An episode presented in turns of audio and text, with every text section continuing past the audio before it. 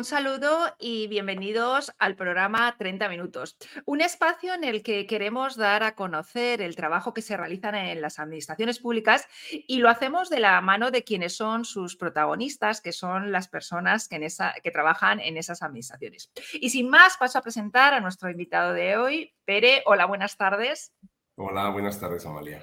En primer lugar, gracias por haber aceptado la invitación para estar hoy aquí en 30 minutos. Y bueno, comentaros que Pere eh, es jefe de deportes en el Ayuntamiento de Cal. Y bueno, pues mm, la primera pregunta que siempre realizo a todas las personas que vienen a invitadas al 30 minutos, en tu caso en concreto, eh, sería ¿en qué consiste el trabajo de un jefe de deportes eh, en un ayuntamiento, en este caso en el Ayuntamiento de Cal? Pues bueno, eh, dentro de, las funciones principales es el gestionar el, deporte en la localidad, eh, marcando lo que nos establece la normativa, que es fomentar y promocionar desde las entidades locales la práctica deportiva y los hábitos saludables. En mi caso en concreto, principalmente mis funciones son las de llevar a cabo la contratación pública para aquellos servicios, suministros que requieren las instalaciones deportivas, así como la gestión de recursos humanos, el mantenimiento de las instalaciones deportivas municipales y, en general, tratar de facilitar el acceso al deporte eh, a la ciudadanía en general. Ese sería el resumen de mis funciones. A ver, porque has comentado, eh, eh, has comentado muchas cosas, ¿no? Por un lado tendríamos el deporte eh, que tiene que ver, bueno, pues mm, todos nos viene a la cabeza, ¿no? El deporte de los niños que están en los clubes y demás, ¿no? Por esa parte. Pero luego hay otro deporte que digamos que es para la gente, bueno, pues yo, yo creo que no diría más mayor, pero bueno, que, ¿no? que el poder facilitarlo. ¿Cómo se gestiona ese servicio deportivo municipal, ¿no? ¿Cómo diferenciáis entre, o cómo planificáis entre unos sectores de población y, otros? Pues principalmente, a ver, como, establece o como siempre nos dice un, referente en el mundo de la gestión deportiva, José Juan Cantavella, que es el, técnico de Villarreal, siempre dice que un servicio deportivo lo que tiene que ofertar es, deporte. ¿vale? Eh, ¿Cómo lo hacemos? Pues en Calpe particularmente es, eh, como digo, es particular en cuanto son las entidades deportivas las que se encargan del deporte formativo y el deporte de competición eh, desde lo que es el ayuntamiento no existe la figura de la escuela municipal, pero sí que estamos iniciando un camino hacia lo que es la oferta del deporte ocio o deporte salud. Entonces estamos intentando eh, generar actividades que atraigan a las, instalaciones deportivas municipales la mayor cantidad de gente. Es decir, queremos alcanzar el mayor porcentaje de ciudadanía eh, con esa oferta deportiva. Estamos empezando, porque es verdad que Venimos de, unos, tiempos en los que el deporte clásico, el deporte de competición, el club de fútbol del pueblo, el club de baloncesto del pueblo, y ahora hemos empezado a, introducir una serie de actividades no dirigidas a la competición, a, generar espacios deportivos dirigidos más bien al ocio deportivo para los más pequeños, tipo pump track, tipo skate park, y bueno, poco a poco esa es la forma en la que tratamos de, ofertar deporte, tratamos de ser un buen servicio deportivo. ¿Y cómo funciona el introducir nuevos deportes? Es decir, eh, por ejemplo, has comentado el skate park, eh, bueno, todos estos deportes nuevos. Eh, ¿La gente los demanda vosotros o bien vosotros los ofertáis y esperáis a ver la reacción de, la ciudadanía? Bueno, ahí, ahí ha habido en cierta medida, pues observas, ves necesidades. Cuando de repente ves aparecer en una pista de fútbol sala muchos monopatines, eh, quiere decir que alguien quiere algo, ¿no? Soy yo partidario de, una teoría económica de, un economista francés, la ley de Say, que dice que para generar demanda hay que ofertar, ¿no? Es decir, ofertemos y se genera la demanda. El tema y el problema, y dentro de una entidad local, eh, viene definida por los límites que tenemos, que son los presupuestarios, eh, la parte económica. ¿Qué hacemos? Pues, por ejemplo, eh, un ejemplo, el pump track se ha, venido generado porque hay una gran cantidad de niños que van con patinetas, con monopatines, por la vía pública. Pues qué mejor que establecer un espacio dirigido a esos niños. El skate park lo mismo, pero hay una parte muy curiosa que hay determinados deportes que, por cultura o por costumbre en determinadas localidades no existen. En Calpe no había voleibol, que es curioso. Y hay en Teulada, y hay en Benidorm, y hay en otras localidades próximas. Hicimos una encuesta este verano en el instituto, 530 participantes, y el 30% de los niños solicitaron voleibol. Y eso ha dado, ha germinado en un club de voleibol constituido en 2023 en Calpe que eh, alcanza cerca de los 100 niños de, la nada. Es decir, un club que no existía, de repente tenemos un deporte que ha aparecido por generación espontánea, por demanda, ¿vale? En este caso. En el caso de otros deportes, suele haber peticiones por asociaciones, grupos de gente. Tampoco vamos a ser claros que no hacemos caso a todo el mundo. Imagínate que ahora llega alguien y dice, quiero un velódromo, pero ¿cuántos sois? Somos seis. Ya, pero un velódromo cuesta dos millones de euros. A lo mejor no, no es rentable. Entonces sí que realizamos ciertos estudios y ciertos, nos tomamos eh, el, tiempo para observar si vamos a sacarle ese retorno a la ciudadanía, si va a ser posible usado por mucha gente. Entonces, eh, muchas veces te la juegas, ¿vale? Como la calistenia en su día, en Calpe no había calistenia, montamos un espacio de calistenia y resulta que es de los espacios más utilizados en el municipio. Eh, que, además está en la playa, ¿no? Es que claro, es que, a ver, vamos, claro, vamos a, apuntar que también eh, eh, qué importante es en dónde colocas esas instalaciones deportivas para que la gente lo pueda utilizar, ¿no? Calpe tiene un entorno privilegiado y es que las instalaciones de calistenia están en la propia arena. Correcto, y además eh, suele ser un foco de concentración de gente muy joven desde el mes de mayo hasta el mes de octubre, que es el tiempo que se pueden quitar la camiseta cualquiera que se pueda colgar en una barra de esas. Entonces se genera un ambiente, digamos que es un, por una parte es un espacio de deporte ocio y por otra parte también forma, genera socialización entre los más jóvenes, entre gente extranjera que está haciendo deporte y se junta con otras personas que están haciendo el mismo deporte. Mm, generamos un flujo de, personas en un espacio donde nadie hubiera pensado que se hacía deporte, increíble. Y, la verdad que eso pues satisface cuando, cuando lo, lo implantas y da resultados, genial.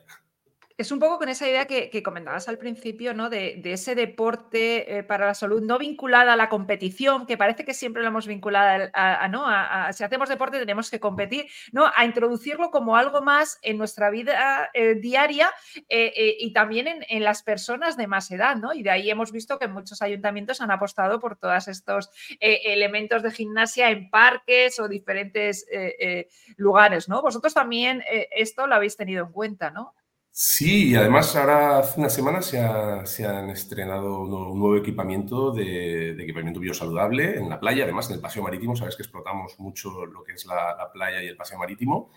Y, como dices, el deporte desde, desde mi perspectiva es, tiene que ir dirigido sobre todo para, para, todos, es decir, para que pueda acceder todo, todo el mundo, menores, eh, mayores, de más edad, pero también tiene que ser para siempre. Tiene que ser un deporte que, que, nos lleve a una vida saludable, que nos permita llevar a cabo una actividad, que nos permita socializar, insisto, porque al final, ejemplo, eh, tenemos una actividad de zumba que se inició de forma mm, puntual y turística, eh, con una media de asistentes de 30 a 40 personas. Actualmente las clases de zumba se hacen en el pabellón, son 100, 120 personas. Y... 100 o 100 personas eh, sí, que acuden a tiempo, correcto. Lunes, miércoles y viernes, gratuita. Además, recoge un sector de la población que, posiblemente si no hubiese esa actividad no, no harían deporte, porque coincide, y, te lo puedo mostrar, el 80% de las personas que participan son mujeres, amas de casas que acaban, que acaban de dejar al niño o a la niña en el colegio y que de las instalaciones educativas van al pabellón a hacer deporte una hora. Y es increíble las edades, el, rango de edades eh, va desde veintipocos a setenta y muchos. Entonces, satisface ver que, lo que, implantas, lo que impulsas o, lo que desde el ayuntamiento tratamos de hacer, que es eh, ofertar actividad deportiva, tiene éxito. También tenemos fracasos, ¿eh? también tenemos fracasos y, hay que decirlo también. Generamos un espacio de parkour y es un espacio que nos está generando más bien algún problema que otro, pero bueno, se aprende, se aprende.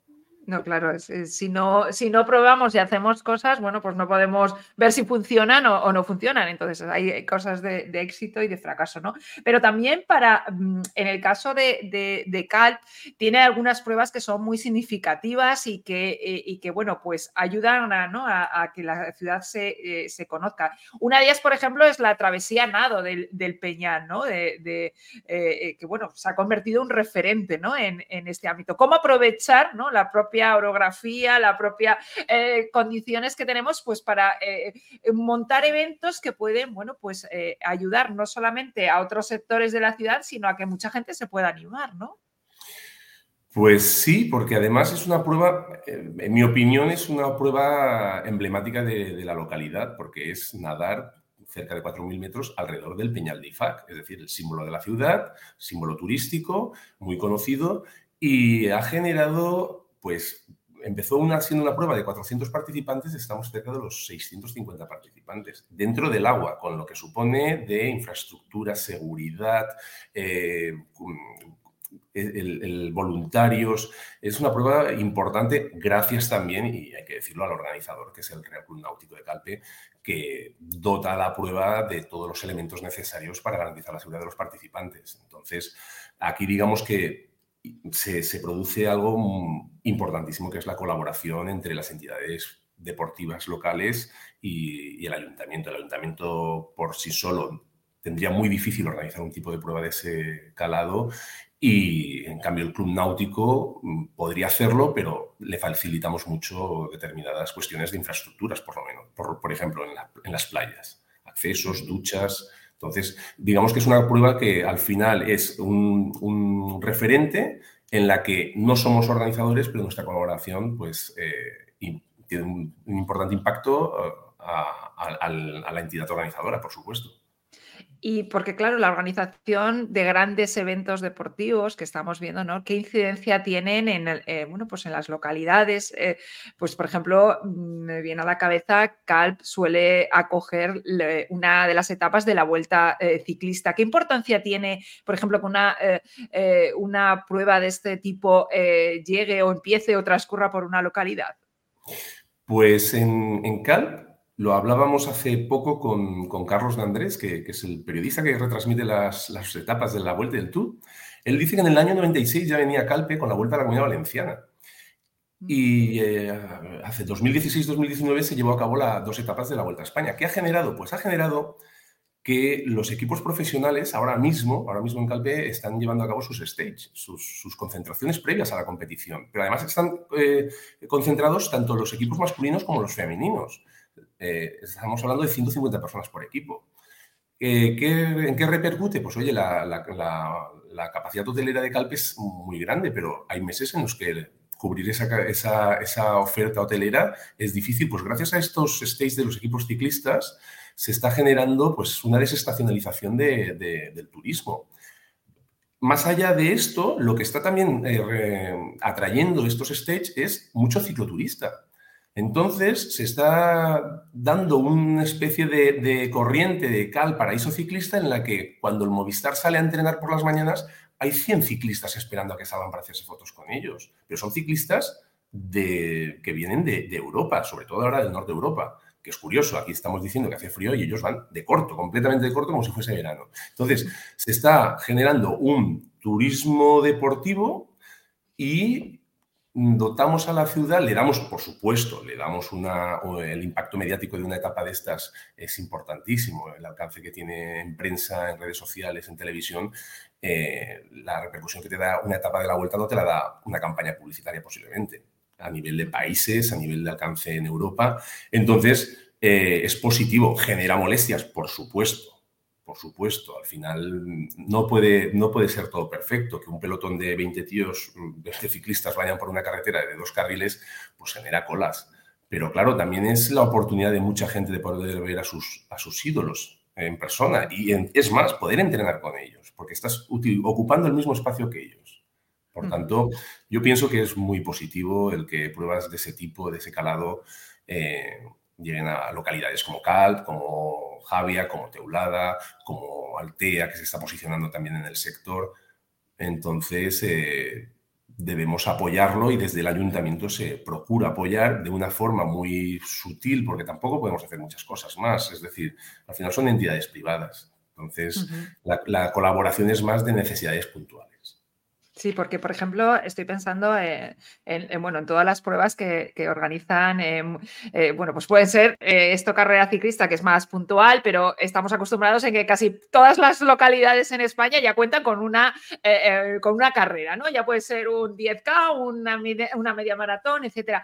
¿Cómo desde los servicios municipales, bueno, tú que conoces tu caso de Calvi, conoces el de las localidades, bueno, del entorno y ¿Cómo incide cuando alguien viene, oye, mira, queremos hacer una prueba de este tipo en, vuestra localidad?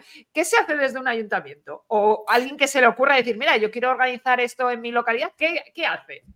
Bueno, pues eh, lo principal, aquí lo que siempre requerimos es que detrás de una prueba que se nos plantee tiene que haber una entidad deportiva local. ¿Vale? Y sobre todo que la dirección deportiva o, o el responsable técnico de esa prueba pues sea un, técnico de deportes, un grado en ciencias del deporte, porque estamos hablando que al final todo este tipo de actividades conllevan una responsabilidad. Sabemos que puede haber accidentes, puede haber algún incidente. Eh, lo que piden es asesoramiento. Tratamos de facilitarlo en la medida de lo posible. Tienen que cumplir una serie de requisitos, por supuesto, seguros de responsabilidad civil, asistencia sanitaria, eh, el seguro de accidente deportivo y en mi caso, por ejemplo, me toca hacer de mediador con lo que es eh, la policía local, que es la que te va a dar la autorización de la circulación por las vías y qué vías sí, qué vías no, y el club. Y normalmente nunca coincide lo que quiere el club y lo que quiere la policía local. Nunca. Eh, suele ser una, cuestión de, facilitar el trabajo. Con, la, con, el tiempo he aprendido a qué, qué, es lo que mejor le viene a la policía local, en mi caso en Calpe, ¿no? Entonces, yo ya sé qué calles me van a decir que sí y en qué calles me van a decir ni de coña. Entonces, eh, en mi caso, cuando viene un club a solicitarme esa ayuda, pues el asesoramiento es total y absoluto, volcarte con un club, porque una prueba en Calpe supone que un fin de semana vengan a visitar Calpe mucha gente, tanto para participar como los que acompañan a los participantes.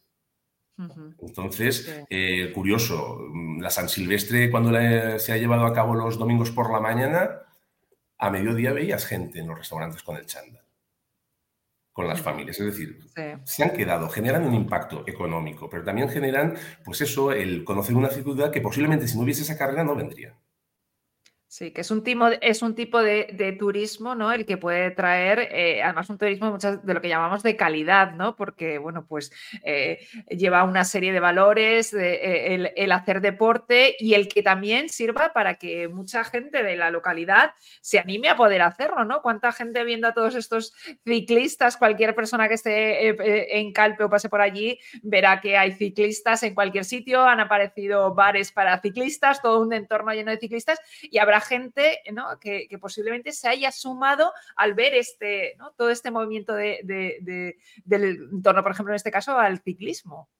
Sí, ha generado, se han creado muchos eh, negocios, tipo cafés, tiendas, tiendas, empresas de turismo deportivo que se dedican a hacer eh, pues, rutas cicloturistas. Y eh, dentro de la localidad, pues, pues sí, tienes razón, porque hay mucha gente que a lo mejor no, no, no hubiese cogido una bicicleta si no hubiese todos los días bicicletas. Y, voy a decir, es mi caso. Mi caso, yo acabé encima de una bicicleta porque mis amigos iban en bicicleta, aquí venían los profesionales, tienes la suerte de ver a, pues en su día, Bebe Indurain, Perico Delgado, Gianni Buño, todos, todos los top mundiales. Y hoy en día, hace esta semana mismo, está eh, el Valverde en, el Hotel un hotel en Calpe. Entonces, genera, genera por, por, imitación, por, porque te gusta. Al final, en el caso de los pequeños, ¿vale? En el caso de los pequeños, ver a su ídolo a un metro y poder saludarlo va a generar eh, motivación absoluta hacia llevar a cabo un deporte. Hablamos del ciclismo. Imagínate que un niño pudiera estar en, en el mismo sitio que Messi o Cristiano Ronaldo entrenando. Sería lo máximo, ¿verdad? Pues eso será en el ciclismo, en el caso del ciclismo en particular. Que tú estás en la misma carretera al lado de un ciclista profesional que lo ves en la tele en verano, en el Tour, en el Giro o en la Vuelta. Entonces, eh, eh, vuelvo a repetir, eh, es importante el impacto que tiene el, que estos profesionales vengan o ese tipo de eventos vengan a la localidad. Sí, porque bueno, luego hablando en otra parte, en otra, eh, eh, bueno, pues el tema del deporte, ¿no? De las instalaciones deportivas, que quizás eh, puede ser el, mayor coste que puede tener para un servicio municipal el tener esas, ¿no? Tener, dotarse de instalaciones deportivas de, algún tipo o de otro. ¿Esto cómo lo planificáis? ¿Cómo decís, bueno, pues mira, ahora vamos a crear esta instalación deportiva u otra no? Em, un poco cómo, cómo se organiza sobre todo las expectativas de, de futuro porque se tarda un tiempo hasta que se hacen, se planifican, se dotan presupuestariamente, hay que dotarlo de personal y todo este tipo de, cuestiones, ¿no? Correcto. a ver, esto ya depende de muchos factores, ¿vale? Eh, factores como el económico, que es el fundamental, el geográfico, el cultural, si son deportes que están establecidos, si lo que se pretende es mejorar lo que tenemos, pero hay un, factor fundamental, que es el factor político. Al final, la decisión política es la que va a permitir que se lleven a cabo instalaciones nuevas, sobre todo mm, con un estudio, como he dicho antes, previamente contrastado, que, va a cubrir necesidades. ¿de? Gracias a Dios, hoy en día eh, basta darte una vuelta por cualquier población. Todas las poblaciones tienen piscinas, todas las poblaciones tienen pabellones, todas las poblaciones. Eh, bueno, ahora se ha puesto en moda las pistas del atletismo. Entonces, Sí, eh, todos quisiéramos tenerlo todo, pero al final dependemos de una decisión política y de un dinero que es finito. Y eh, pues, todos sabemos, los que estamos en las administraciones, que el presupuesto municipal eh, es duro de, pelar a la hora de rascar un poquito para, invertir. A la hora de decidir las instalaciones, como te he dicho, pues un estudio previo, ver la demanda que hay de determinados deportes y a veces también es mm, ingenio ¿vale? De donde no hay, sacar. De espacios que dices no sirven para nada, pues ahora tenemos en mente un proyecto de lo que era una sala, que era una cafetería, y de eso va a surgir una sala polivalente para entrenamiento funcional. Y, dices, pero si no se había previsto ya, pero los clubes hacen pretemporada si lo necesitan y la, gente quiere para, para, A ver, para las personas que, claro, tú hablas, eh, eh, esto, una sala de es una sala eh, donde tienes máquinas para poder hacer deporte, ¿no? Sí, sí una especie de gimnasio. Una especie de gimnasio. porque a lo mejor el término para. para exacto, una especie de gimnasio con los, con los elementos, con los menos elementos posibles, porque vamos a tirar de TRX, de, de, cintas, de fitballs, es decir, e, e, evitando un poco la, la maquinaria, que es lo que encarece el presupuesto. Entonces, vuelvo a repetir, tiramos de ingenio. Al final tiras de ingenio. Pero al final el objetivo es que la gente haga, ¿no? haga deporte y se acerque, ¿no? Eh, ¿Qué peso tiene, eh, por ejemplo, el cobrar por el cobrar por estas actividades? Vosotros, en vuestro caso, eh, las actividades son gratuitas, creo que has comentado la Zumba que sí, o tenéis establecidas tarifas, o, cómo, cómo, funcionáis, por ejemplo, en vuestro caso en el, en el Ayuntamiento de Caldo. Pues a día de hoy, y creo que somos una rara avis en toda la comunidad valenciana, somos la única localidad que no cobra por el uso de las instalaciones. Es gratuito, pero desde... Todas, las, todas las, todas, las instalaciones. Y cualquier ciudadano puede reservar cualquier instalación, desde el campo de fútbol municipal para jugar un partido eh, solteros contra casados, el pabellón municipal, cualquier pista. Cualquier pista, eh, el uso es gratuito, previa reserva, y estamos, estamos trabajando, eh, es, un modelo que, vuelvo a repetir, llevamos arrastrando de, hace muchos años. En mi opinión, a mí no me gusta porque lo gratis no se valora. Lo que es gratis no se valora. Y estamos ahora trabajando desde la concejalía preparando, bueno, conjuntamente con tesorería, para llevar a cabo la ordenanza de precios y tasas para el uso de las instalaciones deportivas, porque es verdad que para que la gente aprecie una instalación, a veces mm, pienso que si paga lo va a notar. Nos van a exigir más, porque al final el ciudadano es un cliente. ¿eh? El ciudadano es un cliente que exige lo máximo. Eh, no le puedes decir que es que el foco está fundido. No, es que hay un foco fundido. Yo he venido y quiero jugar con el foco encendido. Entonces, eh, estamos intentando llevar una, una línea más de dar respuesta a todos los ciudadanos, pero con, con, con la exigencia de un pago previo para cubrir, no vamos a cubrir casi nada porque ya sabes que con, con, lo que se cobra para las pistas eh, es mínimo, pero sí que vamos a intentar cambiar esa, esa orientación del todo gratis. ¿Cuáles, qué, ¿Cuántos deportes ahora mismo estáis ofreciendo desde el Ayuntamiento de CAP? ¿O más pues, eh, ahora mismo me pillas, ¿eh? pero creo que son, eh, tenemos los deportes mayoritarios, que es... El fútbol, ¿no? Supongo que será siendo... Baloncesto, fútbol, fútbol sala. Eh, tenemos aquí dos clubes de gimnasia rítmica, que también es, es, hay que resaltar, ¿no? que aquí tiene un peso específico la gimnasia rítmica importante. Y con la creación ya del club de voleibol, hay mucha gente. Lo que, tenemos, lo que sí que te puedo decir es que tenemos 1.500 personas federadas o en los Jocs Esportivos de la Comunidad Valenciana.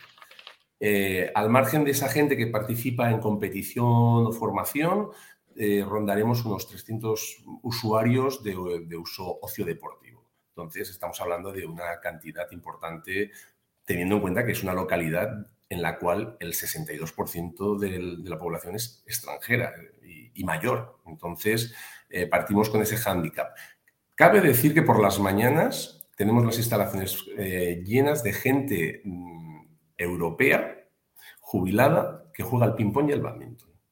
Al ping-pong y al badminton. Correcto. Dos, eh, tenemos, hay dos asociaciones que vienen por las mañanas y, es curioso porque, curioso porque llenan el pabellón con sus mesas de ping-pong, con sus pistas de badminton y cuando acaban de entrenar se van a tomarse su café y los ves en una mesa 30, 40, 50 personas, vuelvo a repetir, socializando y después de llevar a cabo una actividad física.